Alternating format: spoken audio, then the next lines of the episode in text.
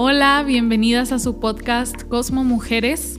Como cada semana eh, nos damos a la tarea de platicar acerca de un diferente capítulo de distintos libros, de distintos autores, pero que todos y cada uno de ellos contribuyen a que cada uno de nosotros, empezando por nosotros los que estamos acá, encontremos orden y belleza en nuestras vidas. Comenzamos.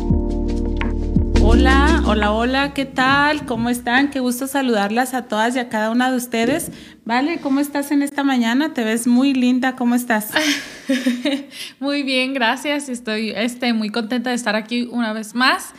Eh, andamos un poquito ajetreadas, pero, pero todo bien. ¿Padre? Sí, todo bien, en orden.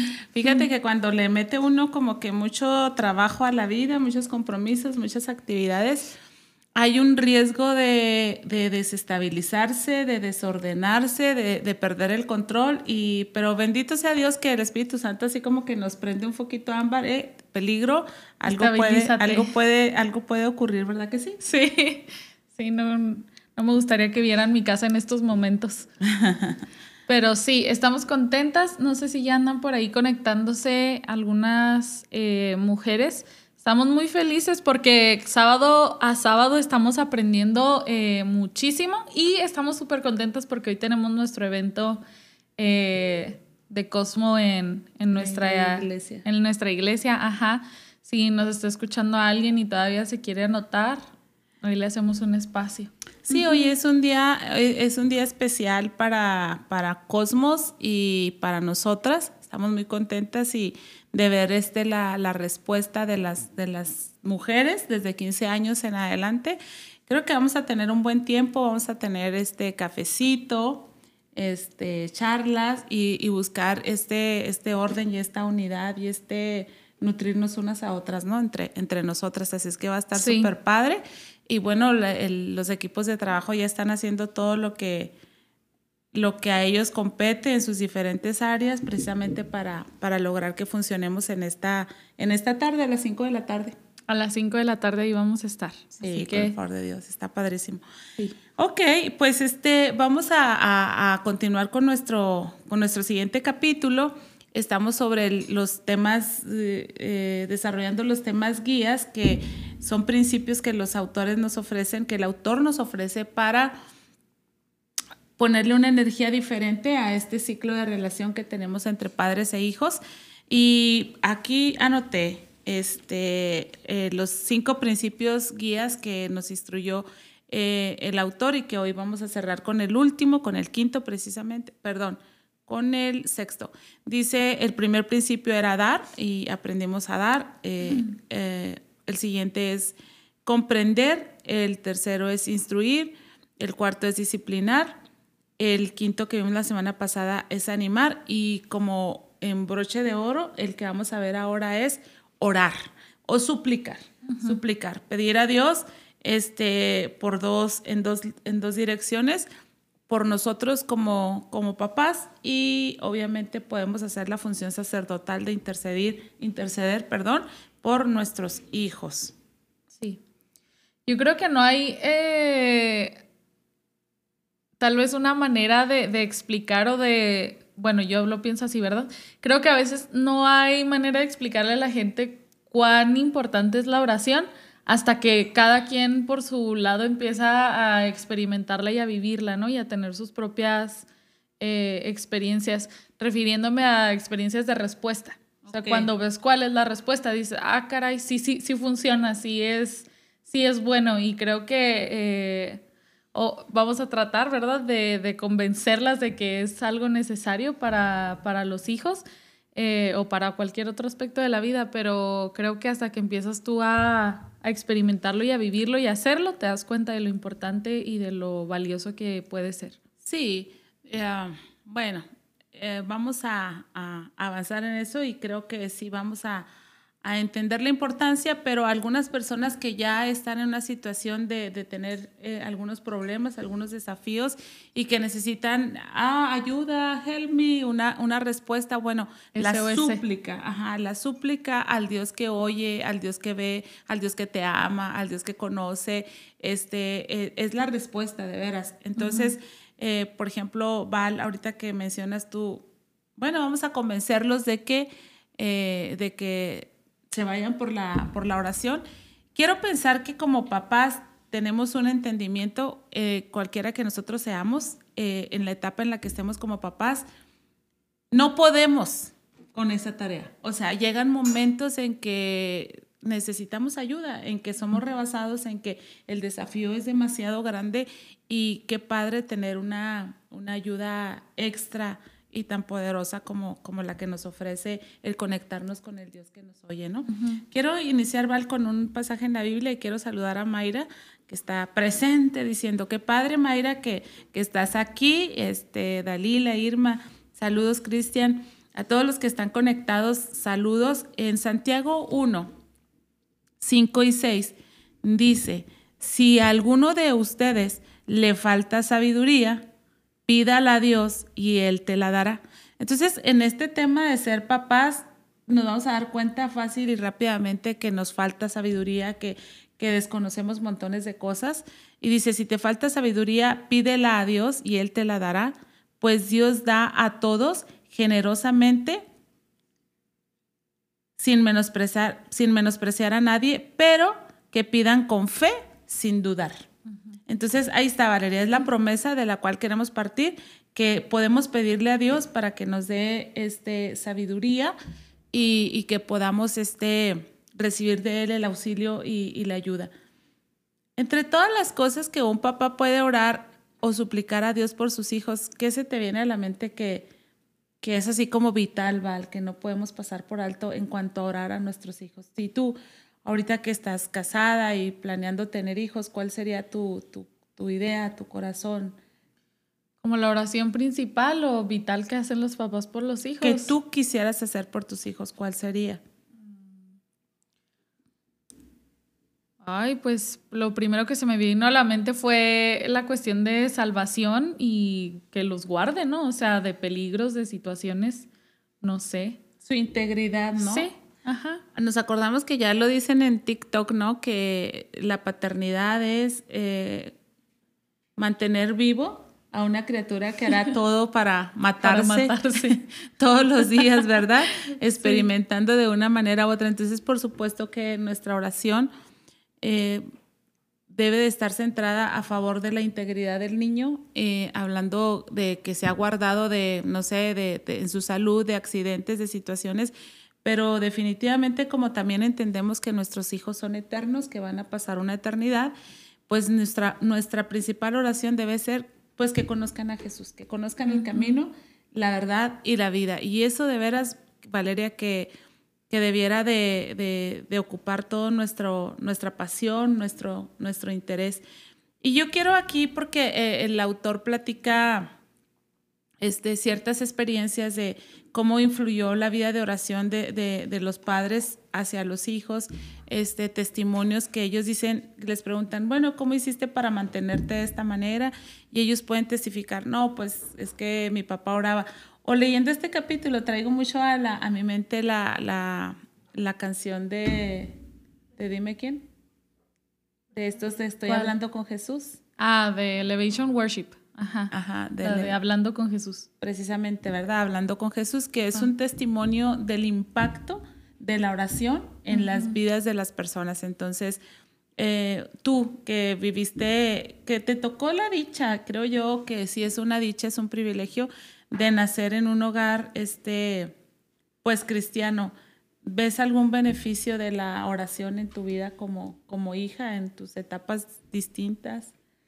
Pues yo creo que todo, o sea, ni siquiera me, alcanzaría a dar cuenta de, todas las cosas de las que fui guardada o, pues sí, que fui resguardada de alguna manera por la oración que ustedes hacían este, constantemente por mí. Pero creo que obviamente tuve mis, mis errores y los sigo teniendo, pero creo que eh, sus oraciones y su, y su crianza, su ayuda, me ayudaron a crecer en un ambiente pues muy saludable y ese ambiente me, ha provocado a mí el anhelo y la, necesidad de que mi ahora casa y mi ahora nueva familia sea lo mismo o mejor. ¿Sí me explico? Que tenga también un ambiente saludable y que Dios sea el, pues el control de ese, de, ese hogar. Ok, bueno, yo este, puedo hablar y, testificar que yo he agradecido mucho este, la diligencia de mi esposo en oración por ustedes. Este no significa que yo no ore, por supuesto que oro y he orado y, lo sigo haciendo, pero creo que, que, mis compromisos de oración o mis cargas de, de, oración se diversifican muchísimo. Sí. Y creo que tu papá desde, bueno, porque antes de que estuviéramos pastoreando una iglesia, por ejemplo, yo ya trabajaba en un ministerio de consejería, era líder muy activa en la iglesia, entonces tenía muchos Andabas orando por otros. Andaba orando por otros, tenía muchos compromisos de oración y, lo hacía y con gusto y, también oraba por ustedes, pero siento que tu papá podía ser más intencional y más intensivo en, en cuanto a su oración a favor de ustedes y, y, lo agradezco mucho a Dios porque, porque él lo hizo. De hecho, el autor menciona que eh, él fue pastor durante años y que él creía, dice, yo me equivoqué, yo pensaba, dice que eh, era suficiente con que mis hijos me vieran, este, hacer el bien, actuar, predicar, enseñar, tener compasión y esto y aquello, y que eso era suficiente, dice, pero llegó un momento en que, en que me di cuenta que no era suficiente y tuve que detenerme, dice, y, tomarme el tiempo para orar este, con ellos, por ellos, etcétera, pero este, yo agradezco mucho esa, esa, esa cobertura y, y, mi esposo es así, o sea, de, de, no quita el dedo del renglón. Que, que, tiene años orando por personas. Yo oro por persona durante una temporada y luego no veo que pasa nada y suelto a esa persona y agarro a otra y así. Y él no, o sea, él pueden pasar mil años y él sigue orando por esa persona hasta ver este, las promesas de Dios en él, en él cumplidas, ¿no? Entonces está padre.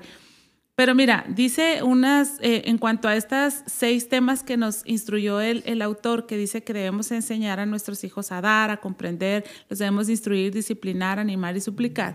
Dice, en estas seis cosas también debemos de hacer una oración dirigida por ellos. Entonces dice, cuando tú les des a ellos, enséñales o pídele al Señor ora a Dios, suplícale a Dios que les dé a ellos un corazón agradecido. Y, creo que es bien importante, Val, porque eh, estamos formándolos, entonces estamos preocupados por la integridad de ellos y, a veces eh, en experiencia propia vemos que, que las bendiciones a veces nos hacen daño, no porque la bendición haga daño, sino porque hay cosas malas en nuestro corazón. Entonces dice, cuando tú le des a tu hijo, ora a Dios que le dé un corazón agradecido que él pueda tener una actitud correcta ante las bendiciones que está recibiendo, ¿no? Y se me hace eso bien, bien importante. Justo en, bueno, creo que es, eh, he sabido desde siempre, ¿verdad? Todos los beneficios que el agradecimiento puede generar en una persona, pero creo que recientemente, o por lo menos yo he escuchado a mucha gente eh, que no es necesariamente cristiano o seguidor de Jesús eh, y que hablan mucho de cómo es importante ser agradecido para, para estar bien, hasta en tu salud física y emocional y mental y de todo tipo, ¿no?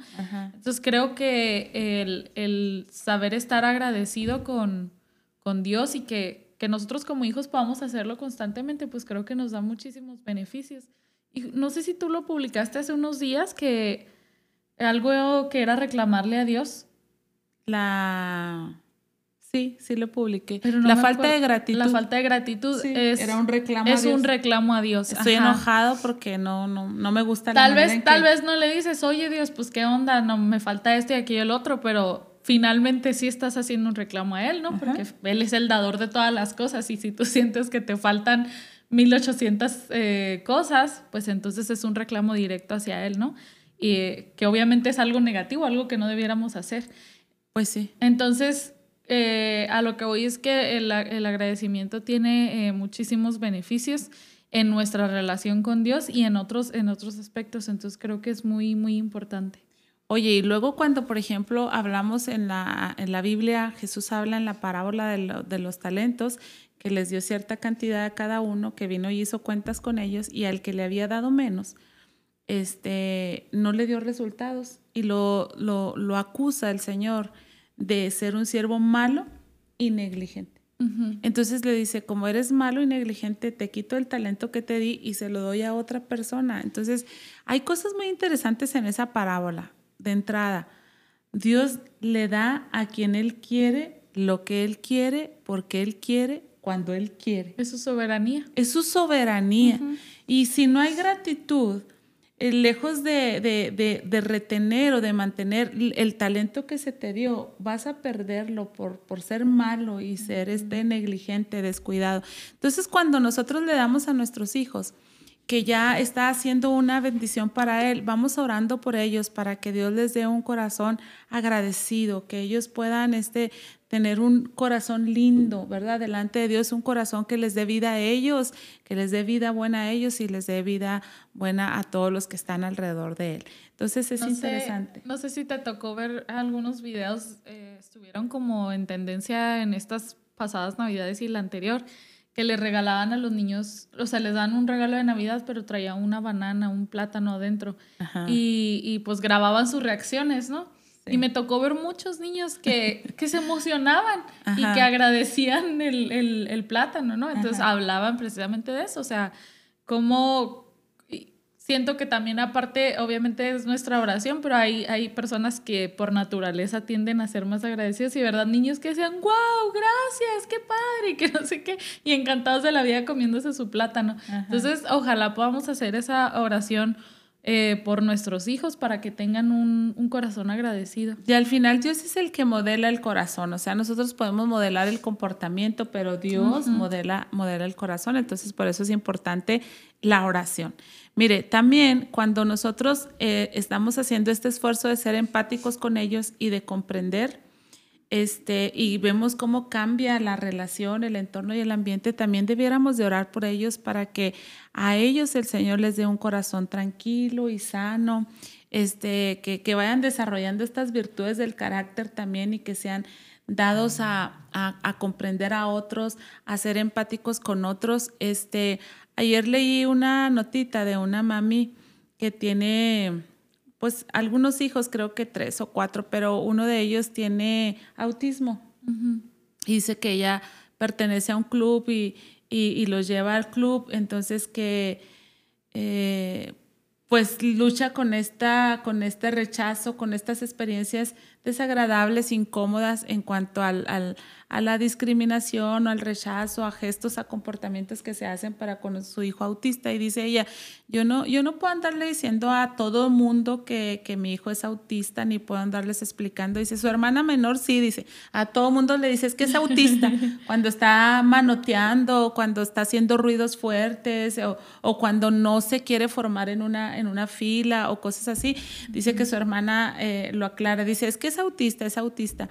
Y la verdad que, que, que, dice, yo, yo, yo estoy, dice, tratando de que la generación, y menciona el nombre de su hijo, sea una generación más, más comprensiva, más empática y todo eso. Entonces, híjola, pues tenemos una, una, una gran tarea porque hoy por hoy es bien común que, no sé si hayan aumentado los, los casos de, de síndromes, de, de, este tipo de, de problemas ¿vale? o de situaciones peculiares, o, simplemente porque ahora tenemos más población o algo así, pero, pero es algo con lo que vamos a, a lidiar. Pero no tiene que ser una persona especial cada persona es especial y cada persona necesitamos la empatía del otro, que nos, que nos entiendan, que nos comprendan, que se pongan en nuestro lugar. Entonces, si nosotros oramos a Dios para que desarrolle esta virtud de empatía, este valor en el corazón de nuestros hijos, pues obviamente estamos contribuyendo para una vida mejor para nuestros hijos y, para un mundo mejor en el que ellos puedan habitar. Creo que el, voy a decirlo así, el valor de la empatía es algo que todos necesitamos y que casi, casi debería de pedirse por default, ¿no? O sea, no, no debería ser una virtud que exaltamos solamente en algunas personas.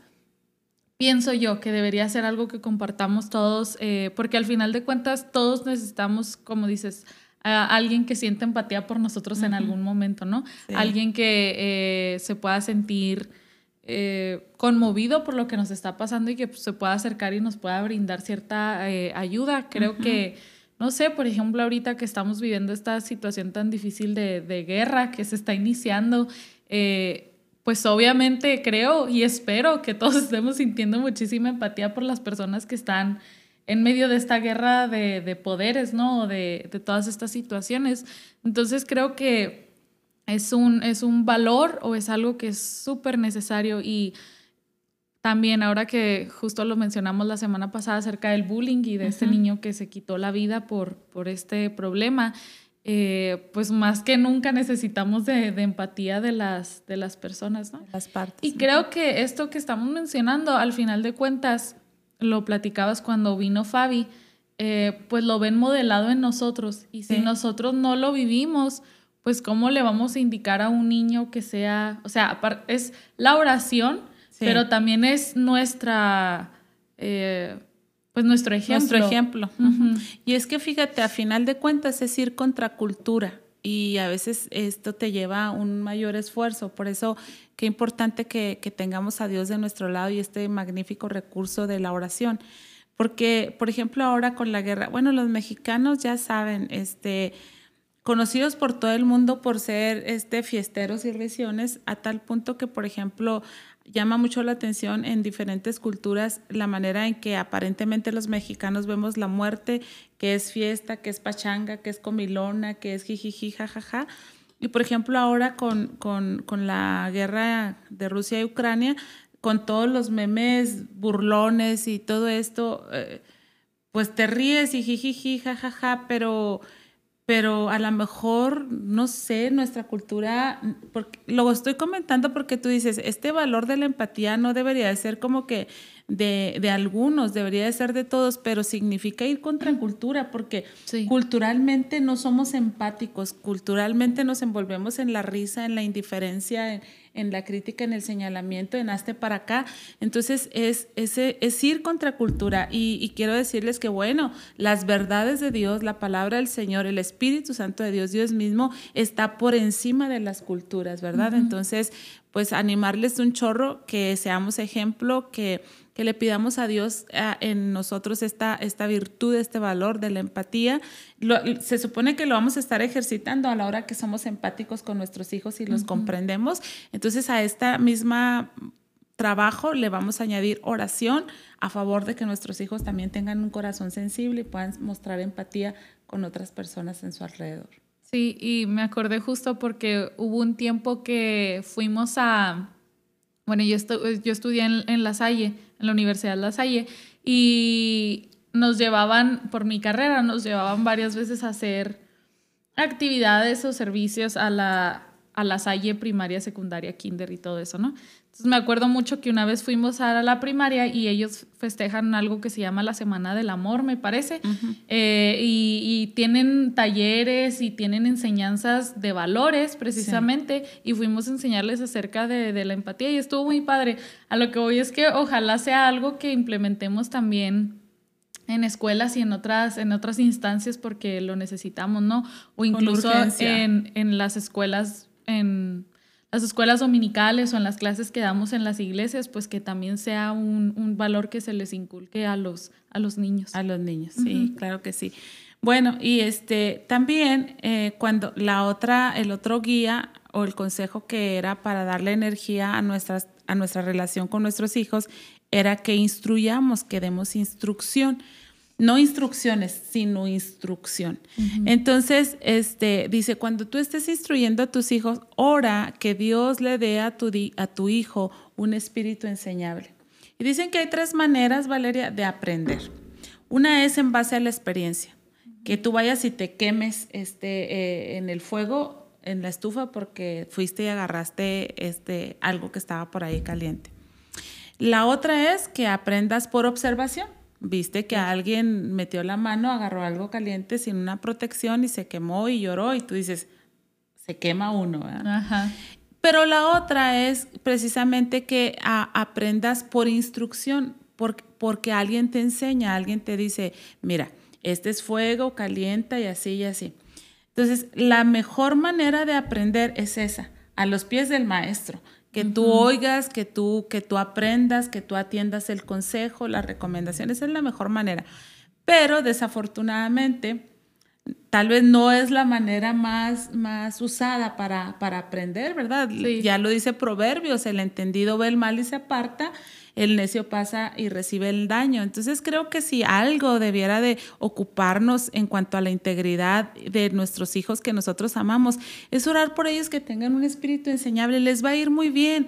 En todos lados les va a ir muy bien si tienen una, una actitud, un espíritu enseñable de estar dispuestos a, aprender de, de gente que tiene pues mayor experiencia y más conocimiento.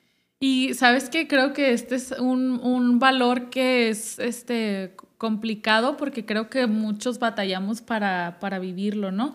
Eh, hablo en general porque pienso que nos, puede, nos podemos sentir identificados, pero eh, como somos personas orgullosas, lo decías ahorita también culturalmente, tendemos a ser personas orgullosas, que alguien venga y te diga que no lo estás haciendo bien y que te quiera decir cómo lo hagas, híjole, cosa complicada. O sea, de hecho yo creo que en ambientes laborales, las personas que se dejan enseñar y que son lo suficientemente humildes para decir, dime cómo lo hago porque tú sabes mejor, aunque no sepa mejor, creo que son escasas o son, o son pocas. Y lo digo por mí misma porque yo batallo para tener un espíritu enseñable. Entonces... Te faltó oración por eso. Te faltó ah. oración. No oraste por mí por eso. No, no, pero creo que es, al, al final de cuentas, la raíz es orgullo, ¿no? Entonces, eh, creo que es bien importante que aprendamos a...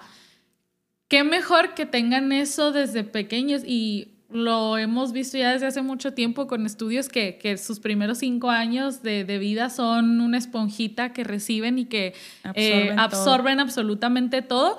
Ojalá podamos inculcarles esto a través de la oración y otra vez a través del, del ejemplo eh, para que no batallen, porque luego, no sé, pienso en muchos, en muchos ambientes. Un ambiente laboral, si no eres enseñable, pues no te van a querer ahí, te van a, te van a despedir. No, o es que es una mala actitud, te va a ir Exacto. mal O te tienen tachado del que no le hace caso a nadie, el que según todas las puede. En un ambiente de, de, iglesia es lo mismo, o sea, es una persona a la cual no puedes confiar, no le puedes delegar porque quiere hacer las cosas como quiere. ¿Sí me explico? Entonces, eh, en cualquier aspecto de su vida en el que se, en un matrimonio, en, en, una nueva familia, o sea, cualquiera que sea el aspecto, el no tener un espíritu enseñable nos puede generar muchísimos problemas. Sí, y por el contrario, ¿verdad? Tener un espíritu enseñable te va a ahorrar muchas abrir montones de puertas. Y quiero decirles que aparte del orgullo, tal vez el no tener un espíritu enseñable puede también estar relacionado con inseguridades o con baja estima.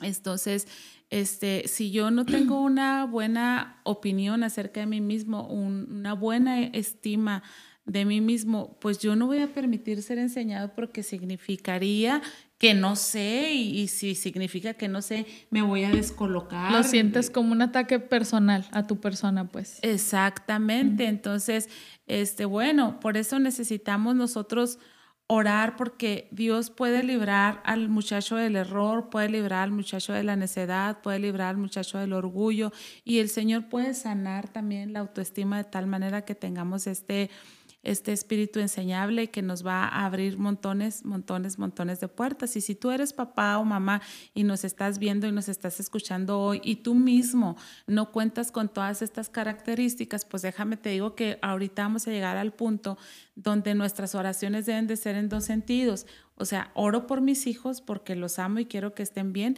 pero también necesito orar por mí. O sea, que, que, que el Señor me ayude a mí, ¿no? Entonces, eh, la otra guía era la disciplina. Entonces, cuando disciplines a su hijo, ore para que Dios le dé este, el arrepentirse de verdad, que, que haya un entendimiento para él, que fue una disciplina.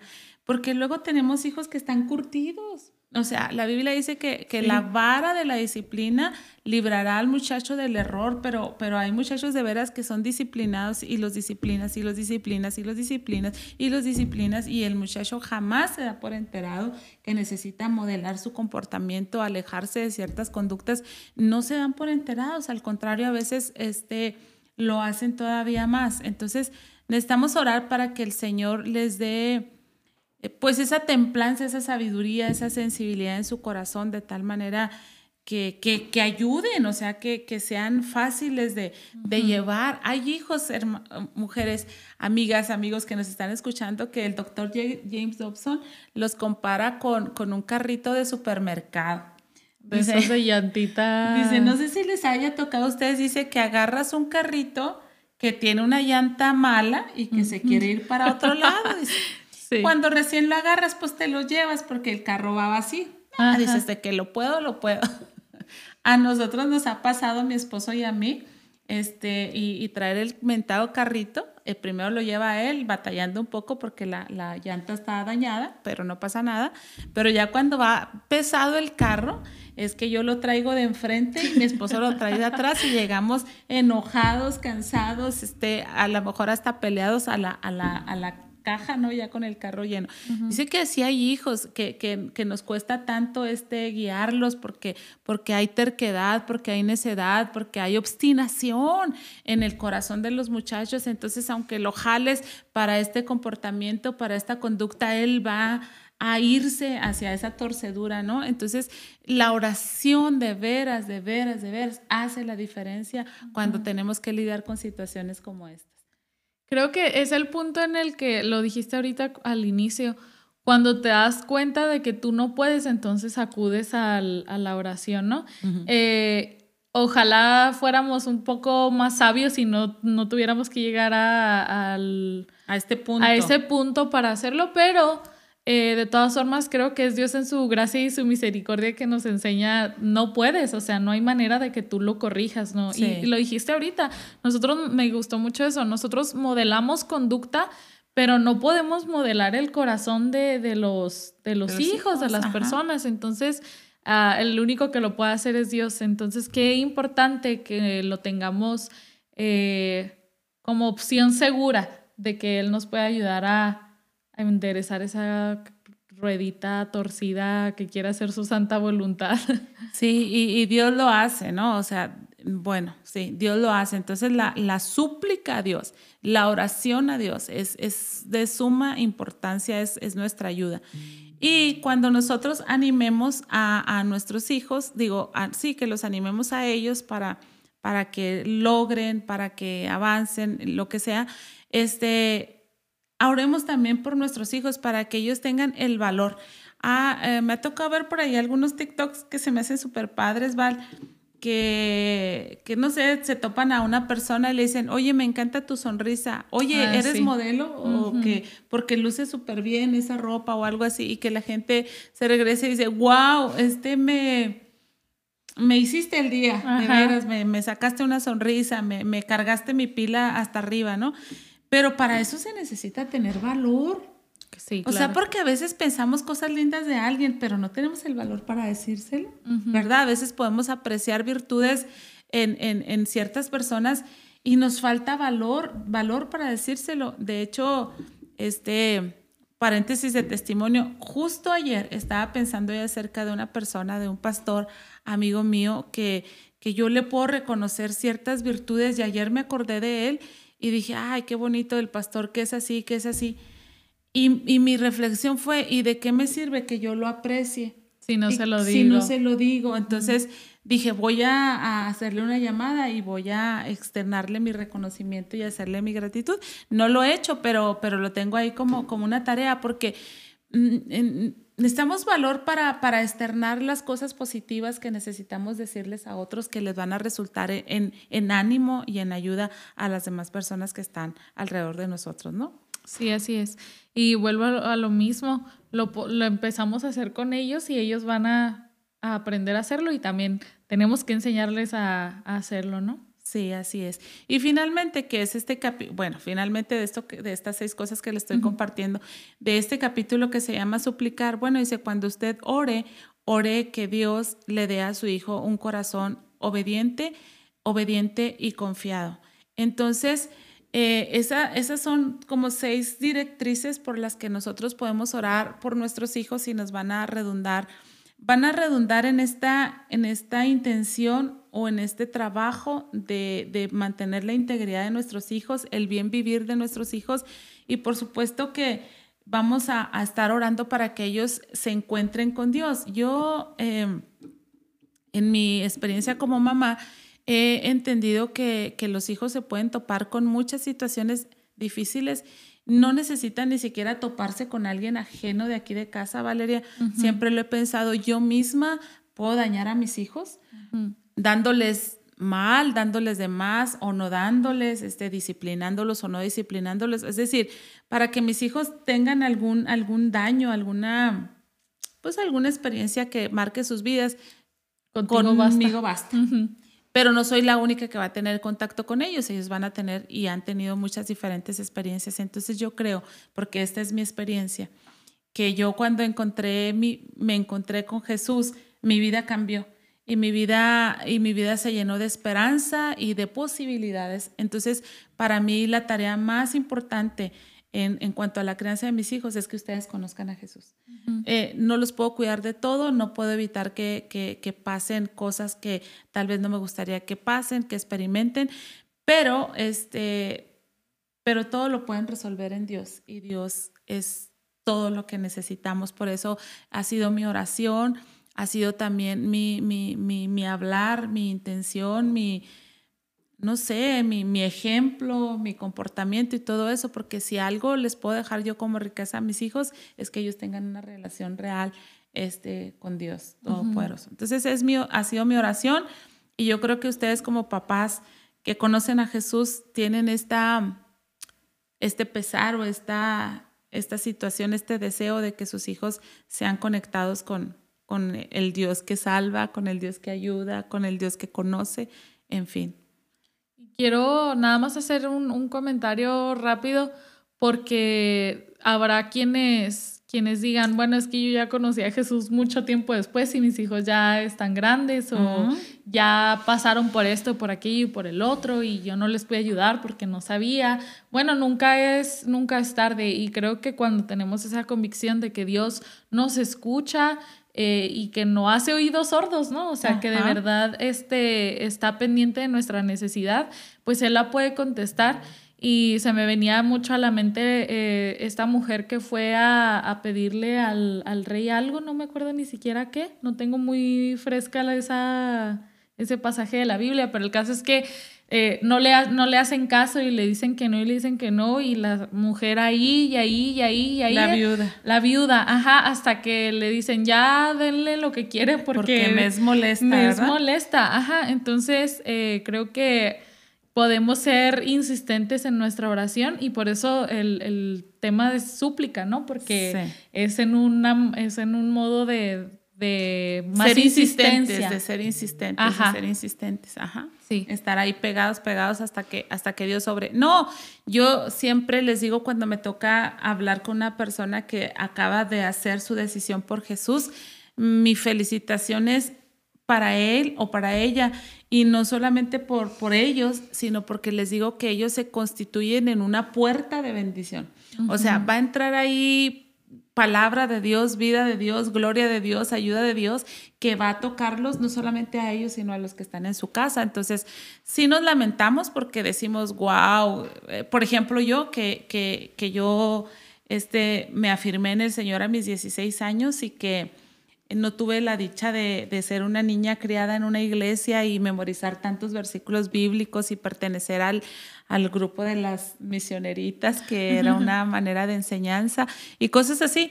Pues habrá cosas que nos lamentemos, pero gracias a Dios porque ya estamos aquí y aún todo lo malo que, que vivimos, que experimentamos, que sufrimos, etcétera, pues Dios lo usa para, para nuestro bien. Así es que no hay pérdida. O, Si ya estás en Cristo, hay una gran ganancia. Si tú todavía no tienes una, un encuentro con el Señor, pues este es el tiempo y el momento. Él está dispuesto. Y ahorita que decía Valeria de, de, que en esto de la crianza, pues entendemos que tenemos una necesidad de Dios, es increíble cómo Dios va detrás de nosotros, toque y toque la puerta y nosotros andamos tan afanados criando a hijos, peleándonos con los hijos, llorando con los hijos, em, trabajando con los hijos y todo, y no escuchamos que Él está a la, puerta, de nuestro corazón llamándonos eh, tocando como diciendo, sé que es difícil, sé que no puedes, sé, que estás rebasada, dame chance y entro, entro y te ayudo, ¿no? Entonces, este puede ser tu día, tú puedes abrir tu corazón a Dios y, y decirle, ven y ayúdame en esta tarea tan increíble, ¿no? Entonces, bueno, pero hay una recomendación del autor y dice, y yo la quiero compartir porque es del todo válida, dice, eh, utiliza la escritura para orar, la escritura, la palabra de Dios, la Biblia. Alguna vez preguntó un predicador en una iglesia y dijo, ¿qué creen que sea ustedes más importante? Quiero que levanten la mano. ¿Quiénes creen que es más importante leer la Biblia o orar la Biblia? Entonces, la gran mayoría en esa congregación levantó la mano y dijeron que era más importante leer la Biblia, de perdón, orar. Y entonces a lo que el predicador les contestó y les dijo, yo no me voy a dejar engañar por ustedes porque mm. la persona que no lee la Biblia, que ora, o sea, que pide, pide y pide mal y no recibe, entonces es como si no orara. Entonces, eh, es importante que, vayamos a la Biblia y en base al consejo de la Biblia oremos. Y ahora, Valeria, es tan increíble, es que es increíble, yo me maravillo de todos los recursos que tenemos para leer la Biblia y para orar. Ya quisiéramos, o sea, yo tengo tan fresca un momento en mi vida hace 20 eh, años atrás que estaba yo intentando preparar un sermón y necesitaba algunos datos y, ni siquiera tenía una Biblia, una Biblia de, estudio. El material que yo tenía a mi alcance no era suficiente para que yo investigara cómo había muerto quién sabe quién. y, y, me frustré muchísimo. Pero ahora tenemos tantos recursos, o sea, tan solo la Biblia digital está, la New Version, todo lo que le va, New version. todo lo que le va metiendo los miles de planes, ahora que ya te hicieron en tipo historia el versículo, los devocionales, diarios que no te toman nada, abres TikTok y hay personas hablándote acerca de Dios en dos minutos, este, no, no, hoy tenemos montones de recursos para estar conectados con el Señor. Claro que también para estar desconectados, ¿verdad? Porque así como hay muchos recursos para los temas de fe y de espiritualidad, pues hay montones de recursos que son contrarios a. Pero creo que, bueno, pienso que a ese es al punto al que vas, que no hay excusa como para no tener la información que necesitamos para, para conectarnos con Dios y al final de cuentas eh, para orar por nuestros hijos, ¿no? O sea, tenemos la la información y lo que debemos orar por ellos para que, para que Dios les ayude. Sí, definitivamente. Y el apóstol Pablo tenía tan claro este tema de ir a las escrituras para, para orar que en la primera, en la segunda carta a Timoteo, Pablo expresa que él visualizó en Timoteo la crianza que tuvo de niño, que fue modelado conforme a las escrituras y, que Él fue encaminado hacia la fe que es en Jesucristo nuestro Señor. Entonces, claramente que necesitamos ir a la Biblia para, en base a lo que la Biblia dice y establece, en primer lugar para nosotros, pues podamos orar de esa manera por ellos. Entonces, vamos a orar para que ellos aprendan a amar la Biblia, que la vean como, como su libro como su manual de, conducta, ¿no? O sea, que eso sea lo que los, los rija, que tengan que tengan esta experiencia de tal manera que, que puedan expresar como, como el salmista que dice, oh, cuán dulces son tus palabras, más que la miel a mi paladar, ¿verdad? Entonces, sí necesitamos hacer esa oración, Señor, que nuestros hijos amen tu palabra, que amen lo que tú dices, que amen lo que, lo que tú estableces para, para cada uno de ellos, ¿no? Sí. Eh, yo vuelvo, al comentario que hice al inicio. Eh, cuando te tomas el tiempo de hacerlo, de leer la Biblia, te das cuenta de la riqueza que de verdad hay. Y por eso decía, o sea, nosotros te podemos decir mil cosas maravillosas, pero de verdad, cuando lo empiezas a hacer, te das cuenta del, poder que tiene el leer su palabra, el conocer su palabra, eh, hasta el aliento que te da. O sea, porque en esta tarea de, de crianza, que todavía no me toca vivirla, pero que sé por, por, por, otras personas con las, a las que he visto y por, por trabajo cómo es difícil, eh, a veces creo que la Biblia es tan buena para sanar nuestro corazón, ¿no? Y, sentirnos este, hasta cierto punto respaldados y decir, bueno, Señor, ah, prosigo a la meta del supremo llamamiento, ¿no? O sea, aplicado en, en este sentido de la, de la crianza o de lo que sea. O sea, creo que puedes obtener cuál es la correcta oración para hacerla al Señor, pero también puedes obtener aliento y descanso en, en la palabra de Dios. Amén. Entonces, la fe auténtica de nuestros hijos puede hacer la diferencia en el mundo. Entonces, necesitamos orar para que ellos tengan este encuentro con Dios, que amen su palabra de tal manera que tengan una fe auténtica con el Señor. Y aquí, este punto que es muy, muy importante, muy interesante, dice, ora tú, ora a Dios, tú como papá, para que tú no obstaculices su fe. Wow. Porque desafortunadamente, Valeria, tenemos las mil y una historias de cuántos hijos ven afectada su fe por la manera en que sus papás viven su fe.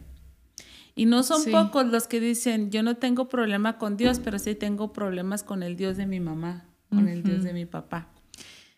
Perdón, es que ahorita que estábamos hablando de todo lo anterior de la disciplina y de todo eso y que yo repetidamente dije que pues es con el ejemplo, precisamente estaba pensando en eso, en cuántos hijos no están eh, en la iglesia cerca de Dios o lo que sea por causa de sus padres. Y puede sonar bien duro, pero a veces estamos, están papás, ore y ore y ore por sus hijos y dicen, es que, ¿qué pasa? No vienen. Bueno, tal vez valdría la pena revisar qué les estás mostrando tú en tu vida. Y perdón, sé que eso es muy duro y, lo digo con cuidado porque yo en mi momento voy a tener a mis hijos y Dios me libre de, de cometer ese, ese error, pero necesitamos analizar si tienes 30 años orando por tus hijos y tus hijos no se han eh, convertido. convertido, rendido a Dios, pues qué clase de Dios les estás, qué clase de Dios les estás, porque yo sé que las oraciones el Señor las contesta en su momento, pero cuando tienes tanto tiempo orando por algo y no se contesta, valdría la pena revisarte y decir, ¿qué estoy haciendo aparte de mi oración? Porque la oración eh, pues es una parte, pero tu acción también es otra parte que contribuye a que esa oración sea contestada, ¿no? Sí, y el autor nos platica de un testimonio de un hombre que tenía una muy mala relación con sus hijos, estaba batallando mucho, eh, pues para que ellos siguieran un camino de fe. Y entonces este, dice que él empezó a orar a Dios por él y que él empezó a modificar ciertos comportamientos. Eh, que empezó a tratar bien a su esposa, que dejó de gritar en la casa, que dejó de ser cruel en su lenguaje, en sus expresiones, no sé, modificó como ahí algunas ocho cositas en él. Dice que él notó cómo atrajo la atención de sus hijos, que sus hijos querían oírlo, que sus hijos este, lo veían, que sus hijos estaban interesados en él. Entonces, por eso decíamos, necesitamos orar por los hijos, pero necesitamos orar por nosotros mismos, porque este, hay algo de locura en todos. Porque estamos locos. Dicen por ahí que de, poeta y de locos todos tenemos un poco, ¿verdad? Entonces, pues venimos de una crianza, tenemos una naturaleza caída, podemos estar haciendo las cosas mal. Entonces, nuestra oración debe ser, Señor, ayúdame a orar para yo no estorbar la fe de mi hijo, para no obstaculizarla. Y yo creo que para algunos puede ser muy complicado, pero creo que es una cosa muy fácil vive genuinamente. O sea, si tú vives genuinamente, no tienes que, no debe de haber una razón, ni siquiera la más chiquita, para que tú de alguna manera obstaculices la vida de tus hijos. Si tú estás siendo un obstáculo para, para la fe de tu hijo, es porque no estás viviendo congruentemente o consistentemente lo que la palabra de Dios enseña, ¿verdad? Entonces, lo que vamos a la iglesia en familia, yo tengo la responsabilidad como persona y como papá de que primeramente me afecte a mí y después todo lo demás, ¿no? Entonces, no es tan complicado si eres real. A veces hay personas que oran para los hijos. No ores para los hijos, ora por ellos. Hay algunas personas que leen la Biblia para los hijos. No, no leas la Biblia para los hijos, lee la Biblia para ti. Hay personas que dicen, voy a ir a la iglesia para mis hijos. No, no vayas a la iglesia para tus hijos, ve a la iglesia para ti.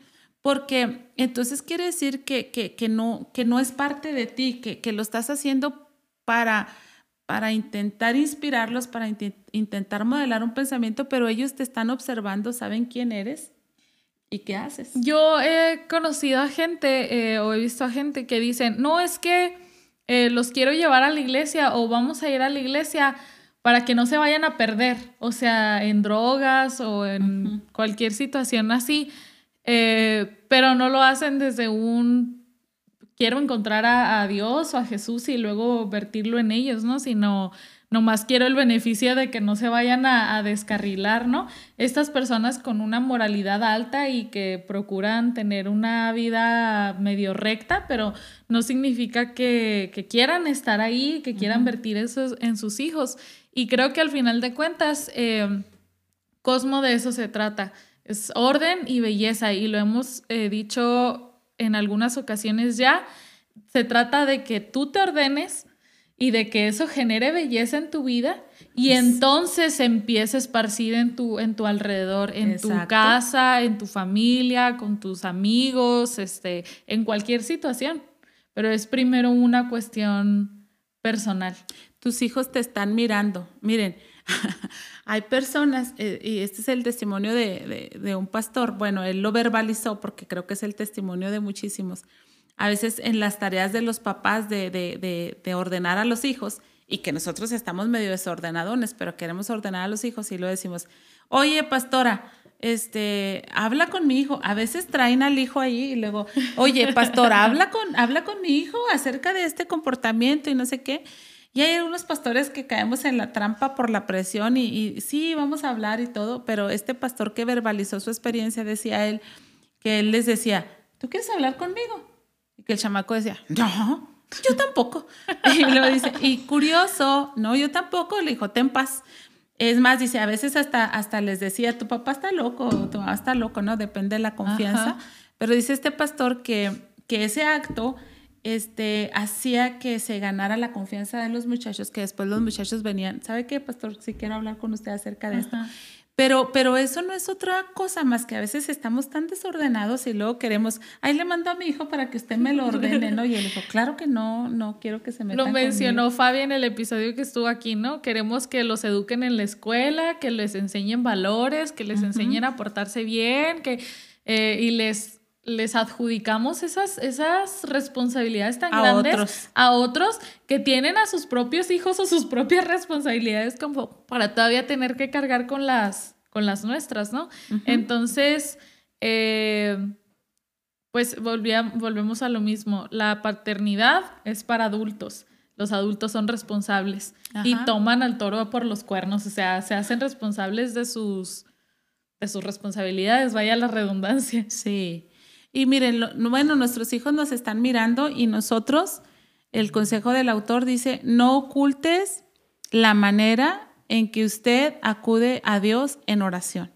Y es un poquito el testimonio que narra esta canción de Estoy hablando con Jesús, ¿verdad? De una abuela que hablaba con Jesús, una mamá que hablaba con Jesús, ahora otro hijo que habla con Jesús y que su hijo joven lo vio hablando con Jesús y este muchacho testifica, ahora mi hijo está hablando con Jesús. Entonces, no ocultes este, cuando tú oras por el Señor. Eh, y, platica el, autor de un testimonio que, que es impresionante. Dice que que su papá era un hombre que no, que no era muy, muy hablantino, ni, ni de grandes resoluciones, ni cosas así, pero que él recuerda algunas prácticas de su papá, así tan, nada movía al hombre de esas prácticas. Dice que su papá se levantaba a las cinco y media de la mañana a orar y oraba en cierto lugar y tú si pasabas por ahí esas horas, tú sabías que el papá estaba orando ahí.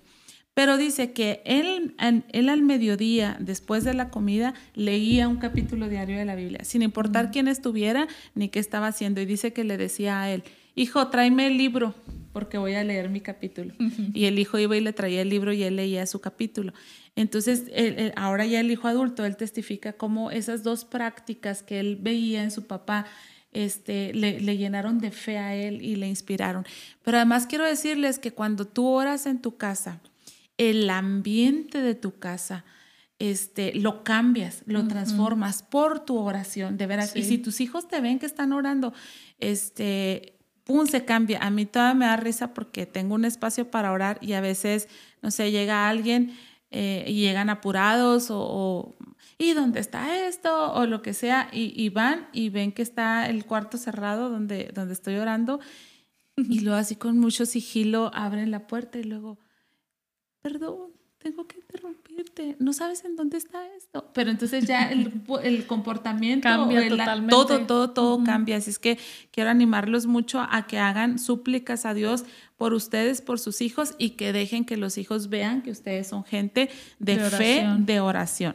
Y un segundo, otro consejo más, ya no sé qué número voy, dice, ore con sus hijos y ore por ellos. Y yo quiero testificarles algo bien bonito pues mis hijos ya están grandes, Valeria está casada, Isaac tiene 18 años, eh, es el más chico, ya sale a 20, 20 años y he tenido una práctica últimamente de, de, entrar a sus habitaciones cuando están todavía dormidos y abrazarlos. Y entro y, los abrazo y oro por ellos, no que me ponga, no, eh, oro por ellos yo. Y la otra vez no, lo, no, no verbalizo mi oración, los estoy nada más abrazando y todo. Y, yo supe el impacto de ellos porque la otra vez me dice Salia, ya hace mucho que no entras a, a, mi, a mi, cuarto, dice, a, a orar por mí, me dijo ella. Y luego le dije yo, Ah, sí, le digo, hace mucho que no voy y te abrazo. Y luego me, pero ella se queda en la oración, dice, porque oras por mí cuando me estás abrazando, ¿verdad? Y luego le digo yo, sí, yo siento que tú oras por mí cuando me estás abrazando. Entonces, eh, ore por sus hijos este, y con ellos, amén. Y luego ya el consejito ese, no ore para ellos, ore por ellos. Comparta con sus hijos lo que Dios le enseña a través de la oración. Yo creo que esta sí ha sido una práctica habitual conmigo. Les he testificado así en charlas, en conversaciones. Es que yo sentía esto, entré a orar y luego Dios me ministró acerca de esto y, lo corregí así y así. ¿Sí, o no? Sí, sí, sí, lo confirmo. ok, entonces miren, quiero leer aquí eh, una frase del autor. Dice, criar a los hijos es una tarea sin fin y a menudo es estresante.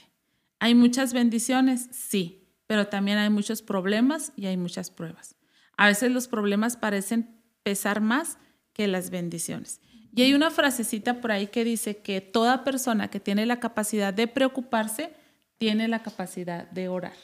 Y yo le decía a Valeria, ah, ya estás casada, ya hace unos días platicaba contigo acerca de eso. Y le decía yo a Val, yo siento una lucecita, así, una lucecita amber. No ya no, la tuve así por días, por días, por días. Y es como, ¿cómo estás, Val? ¿Y cómo estás, Val? Y bien, mamá, y estoy bien, y estoy bien. Pero entonces, esa, esa, no sé, esa maternidad, esa paternidad, esa, esa vinculación, ese, ese amor, esa experiencia o, lo que tú quieras que sea, pero nos hace a veces que estemos en una alerta o en una preocupación, en un desgaste, a veces sin, sin razón aparente.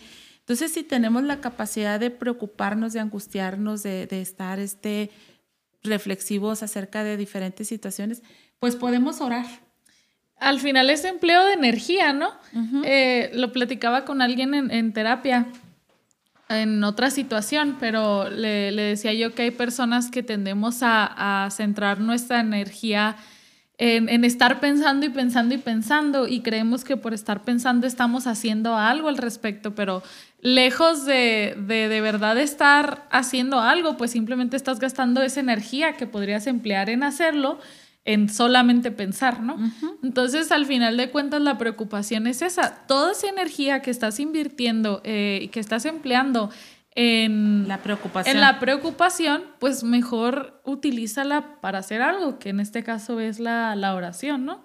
Y, creo que también lo va uno aprendiendo con el tiempo, porque, por ejemplo, pues yo toda mi vida he, ido a la iglesia, no toda la vida he sido convertida, pero toda la vida he ido a la iglesia Em, pero ya eres convertida. Sí, ya. No, o sea, lo, quise mencionar porque que estés en una casa donde son cristianos no significa que tú seas cristiano. Por eso lo quise mencionar.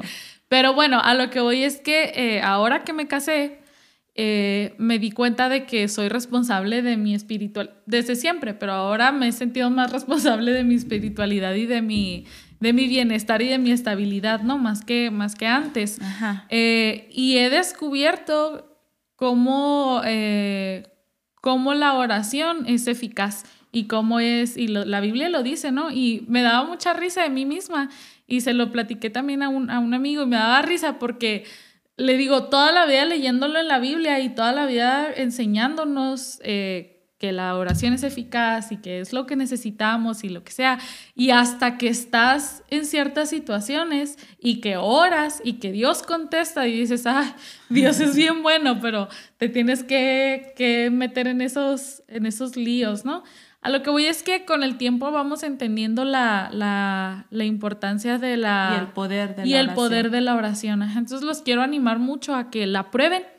Eh, escuché un, un, podcast, creo que también lo escuchaste con Kalimba, el de Creativo con Kalimba. Y el, el muchacho que conduce el, el, podcast no es cristiano y Kalimba sí y todo el tiempo le estuvo predicando, ¿no? No predicando, pero externándole su fe. Y Kalimba le decía, cada cosa que yo leía en la Biblia y le empezaba a hacer, se cumplía. Entonces yo decía, ok, palomita, sí es, cierto. Real. Es real. Eh, porque decía yo, yo era escéptico. Y esta otra cosa, palomita, sí es real. Entonces creo que con la oración y con la lectura de la Biblia puede ser lo mismo, ¿no? Sí, vas de, vas de menos a más. Yo creo que, que, vas experimentando más, más fe y por lo tanto vas haciendo más tuya la oración y vas soltando la preocupación, porque sabes que sí hay respuesta en la oración. Entonces, a, ese es al, al, punto al que iba. Ya no caigo en crisis de locura, sino que digo, ok, no puedo hacer absolutamente nada, o sea, se me desborda, se me sale de las manos. Dios es el único que puede hacer algo, voy a orar. Y ya Él sabrá si hace algo o si no hace algo. Y si no hace lo que yo estaba pensando, de todas formas estoy en sus manos y Él me cuida, ¿sí me explico? Entonces, te ayuda a, no caer en la, en, la, histeria. En la histeria. Sí, fíjate que a mí me gusta mucho visualizar mi mente, no sé, será porque alguna vez vi un testimonio de alguien que, que de este libro de cuentas de pecados y, y dice que, que, abrió un archivero, soñó y abrió un archivero y, y, salían montones, toda la lista de sus pecados, de sus obras, ¿no? Y había así diferentes archiveros y tal vez porque lo escuché me gusta también pensar en mi mente como, como en, en una caja de archivos y así como a veces tengo la oficina desordenada de, de, montones de pendientes de esto y del otro, este, que, que, que, que, te hacen que entres en estrés, en angustia, que, te deprimas, no sé, el desorden al final de cuentas. Y, cuando empiezas a, a, ver este documento, ¿dónde va? Aquí, aquí, acá, acá, en este cajón y en el otro, y ¡pum! llega una paz increíble. Así entonces cosas que están, este, que nos rebasan y que no puedo hacer nada, no puedo hacer nada por ella. Bueno, entonces agarro ese, ese asunto, ese archivo, Señor, aquí está este asunto, mira lo que me está costando, lo que me está desafiando, hasta dónde está avanzando, dime qué hago, esto, aquello, y, es, ¡pum!, lo vas procesando y, va llegando una paz a tu vida. Entonces es increíble. Quiero antes de cerrar decirles nada más que como la tarea de la paternidad es una tarea sin fin, por eso a mí yo estoy muy de acuerdo en, ese, en esos estados o memes que, que dicen, no, no, no, tu mamá que ya no está contigo, que ya está en el cielo, no te está cuidando desde el cielo, dale chance, por favor. Y yo digo, sí, porque pues es, es una tarea sin fin, agotadora, aquí en la tierra como para todavía allá en la eternidad estar cuidando a los hijos todavía, ¿verdad? Adultotes, grandotes y todo, no, por piedad, no. Pero quiero cerrar con un testimonio este, eh, en mi experiencia a través de la oración para, para animarles y decirles, si no puedes con todos los recursos, con todas las estrategias, con todas las formas que estás haciendo, que estás haciendo prueba la oración. Y entonces, este, eh, Isaac, mi hijo eh, menor, desde que nació, fue un desafío para mí. El pobre chiquillo nació enfermo y, y no, no le hallábamos este, era, era muy complicada su, su, crianza porque no dormía, lloraba mucho, era muy enojón desde, desde chiquito. Mm. Era tan desafiante que creo que una noche lo cuidaba yo y otra noche lo cuidaba mi esposo porque era prácticamente pasar las noches en vela.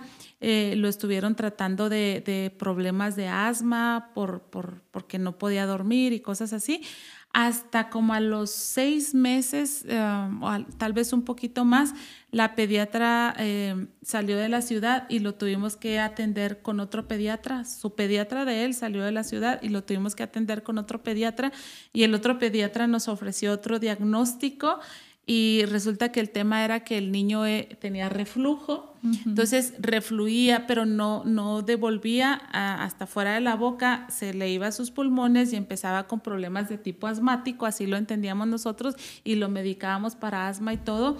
Y, el problema era, el problema era otro, era reflujo, le cambiaron este, la, la leche, ciertos cuidados y, y listo. A partir de ahí Isaac empezó a dormir pero ya la relación ya, ya se había vuelto nociva, este, desgastante, desafiante.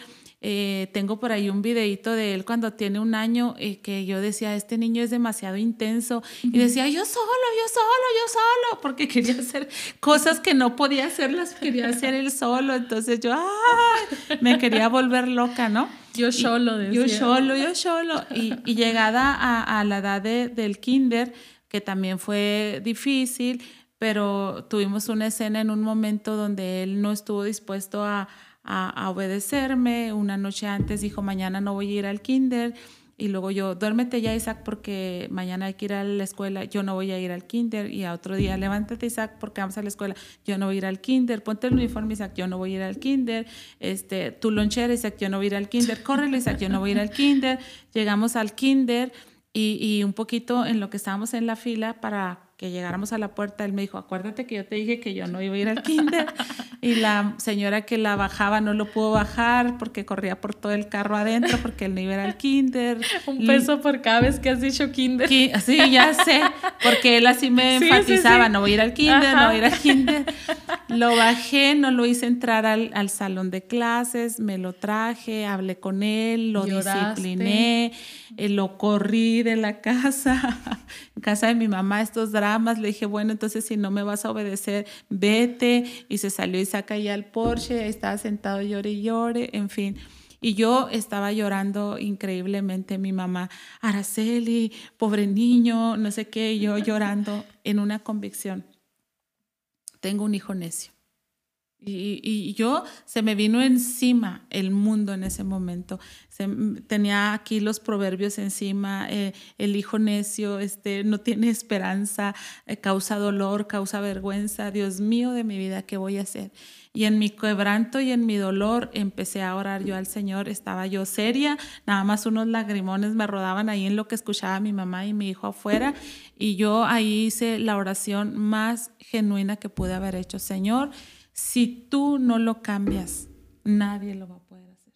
Ten misericordia de mi hijo y cámbialo. Entonces ya salí por Isaac porque mi mamá me dijo que era incorrecto que estuviera afuera y lo metí. Le dio mi mamá desayuno, desayunó tranquilamente.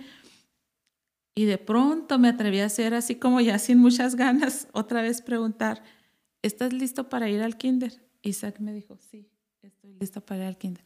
Y fui, lo llevé al kinder y hermanos y amigos que nos están escuchando, este, la necedad no es parte del corazón de Isaac. De veras, yo, yo lo admiro, es un chico imperfecto y que batalla con cosas como cualquier otra persona, pero la necedad no es más su estandarte, es, es un chico sensible a, a Dios, es un chico que quiere honrar, que quiere obedecer, que quiere, que quiere agradar, este, y Dios lo transformó. Entonces, este, haz todo lo que tengas que hacer con tus hijos, pero no pases por alto que tienes un enorme recurso, es el recurso de la oración.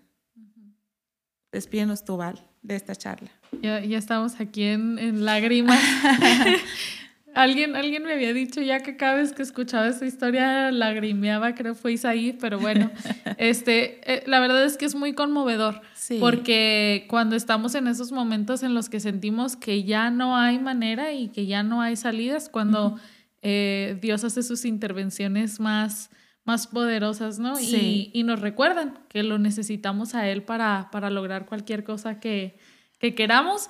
Y en todos estos capítulos hemos hablado acerca de, la, de, la, crianza y siempre terminamos y decimos, es un desafío, es, es complicado, es difícil, pero se puede hacer. Y, creo que la, eh, con lo que los queremos dejar es que se puede porque Dios está con nosotros.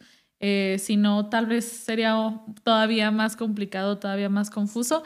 Pero gracias porque nos escucharon hoy. Gracias a todos los que estuvieron por ahí en, en Facebook. Ajá, a los que nos eh, van a ver en Spotify. A los que nos van a escuchar, en Spotify. Ajá, les recordamos que estamos por ahí. Nos en pueden Google Podcast encontrar. También. En Google Podcast también ya estamos. Ajá. Eh, y pues bueno, estamos bien contentas eh, de, de estar aquí y de todos los que están junto a nosotros les amamos y les animamos porque eh, todo lo pueden en Cristo que los fortalece. Y compartan, porque de veras sé que hay muchas mamás y muchos papás con hijos con unos desafíos increíbles y que ya no sienten lo duro, sino lo tupido, están desmotivados, están deprimidos, están asustados, están desmoralizados y los hijos los están necesitando fuertes y presentes ahí en su vida. Entonces, seguramente que esta conversación, como nos expresan aquí en los, en los este, comentarios, es de, puede ser edificante y de bendición para otros. Así es que extendamos esta, esta experiencia, este conocimiento, este testimonio y que ayude a muchos otros de tal manera que contribuyamos a por un mundo mejor. Sí, ayúdenos a, a, compartir con otras personas y pues nos vemos aquí el próximo sábado. Qué gusto saludarlas y saludarlos a todos. Bye bye. Bye.